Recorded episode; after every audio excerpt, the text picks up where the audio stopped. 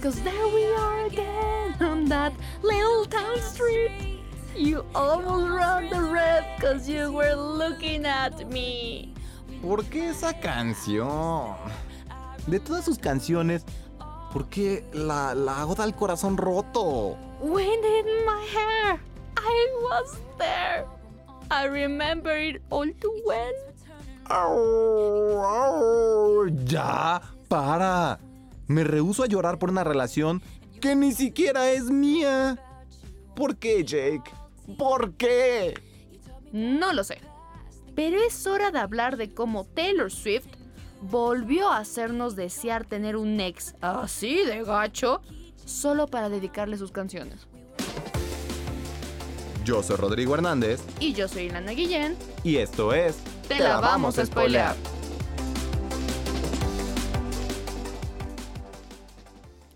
Swift es una de las cantantes más famosas de nuestros tiempos. Inició siendo una promesa del country, pero su carrera la llevó a ser una de las cantantes pop más populares de nuestra generación. Además, que se ha hecho especialista en componer canciones acerca de sus relaciones amorosas, sus rupturas y lo difícil que es estar en el medio. Durante sus casi 20 años de carrera, Taylor nos ha mostrado que si algo puede ser, es camaleónica.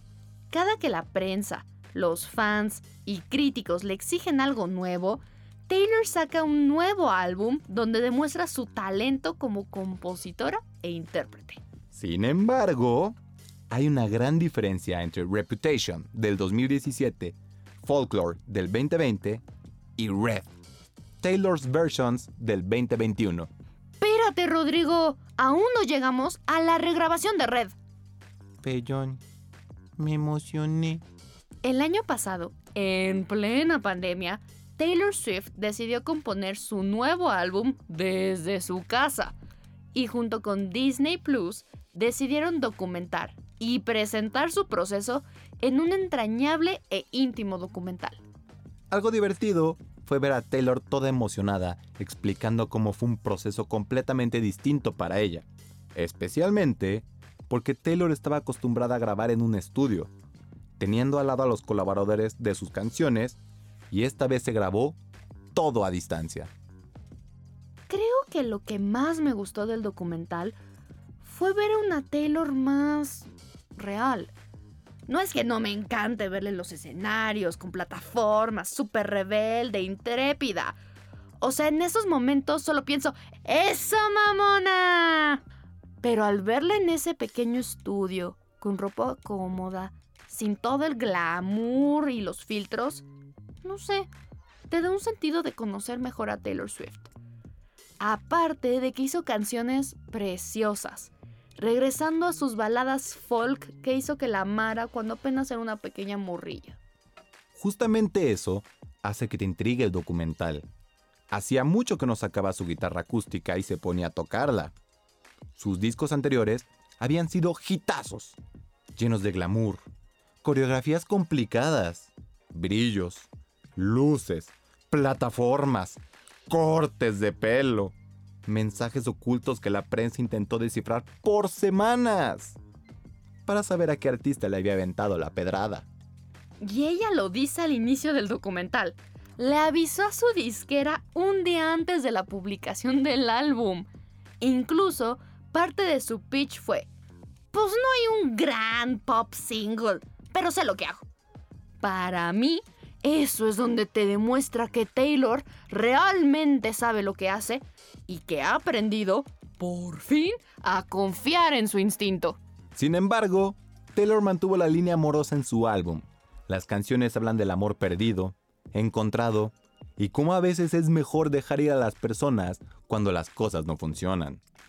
La neta es que el mensaje es claro.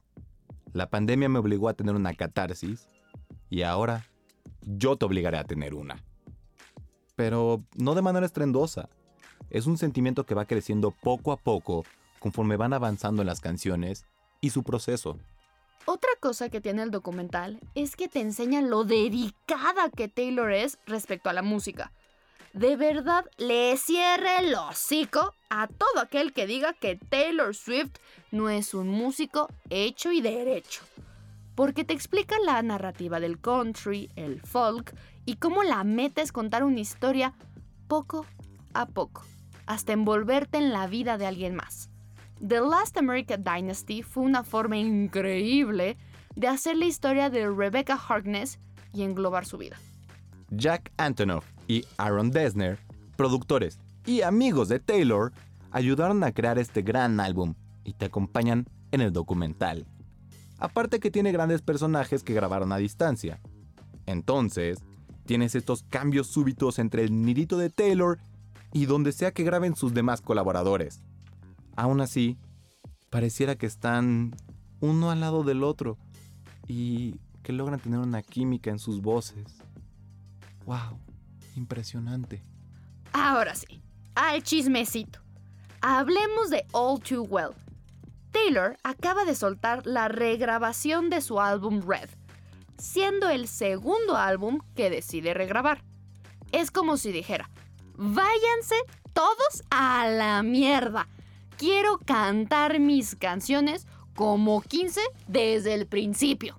Exacto.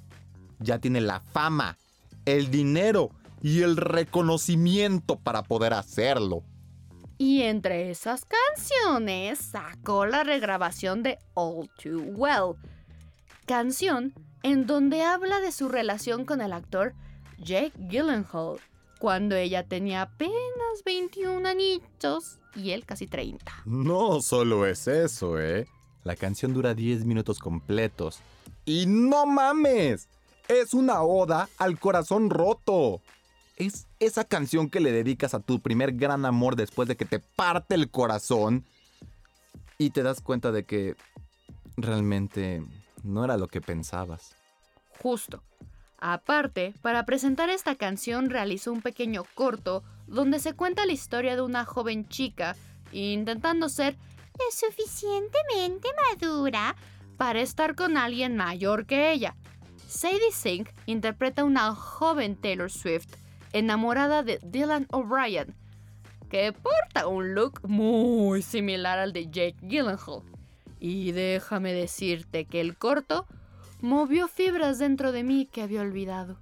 Nos enseña cómo muchas veces esas relaciones, donde uno es mayor que otro, se puede caer mucho en desestimar los sentimientos y experiencias del otro, solo porque ya las pasaste. Es triste, porque en verdad Amo a Jakey Jakey. Pero sí veo eso sucediendo en la relación. Él siendo este casi treintañero, sintiéndose intelectual y mucho más maduro que su novia de 21. El corte es dirigido por Taylor. Y la neta, logró plasmar su historia de desamor en la pantalla, pero también la historia de desamor de cualquiera que lo vea. Hay una escena donde Sadie está llorando en la cama después del truene y te juro que me vi a mí hace años. Es un dolor real. Todos hemos sentido, lo hemos pasado más de una vez y hasta la fecha sigue sin existir una cura para el corazón roto. La realidad es que estas nuevas versiones de Taylor de sus canciones me gustan mucho más que las originales. ¿A ti? Mm, la neta, no sé si me gustaron, o solo me encantaron por ver a Dylan O'Brien, interpretando a un joven Jakey enamorado y siendo egoísta. Hmm, quiero creer que Jakey aún guarda su bufanda porque se arrepiente. La verdad es que sí prefiero creer eso.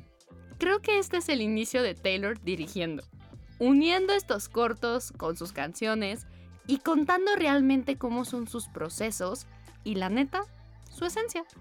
Si me permites, me iré a ver las fotos del romance y a compararlas con el video. Yo soy Rodrigo Hernández. Y yo soy Ilana Guillén. Y, esto fue Te la vamos a spoilear.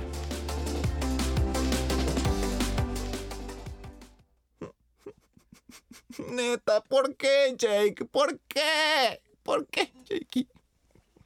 ¿Te traigo un Kleenex? Sí.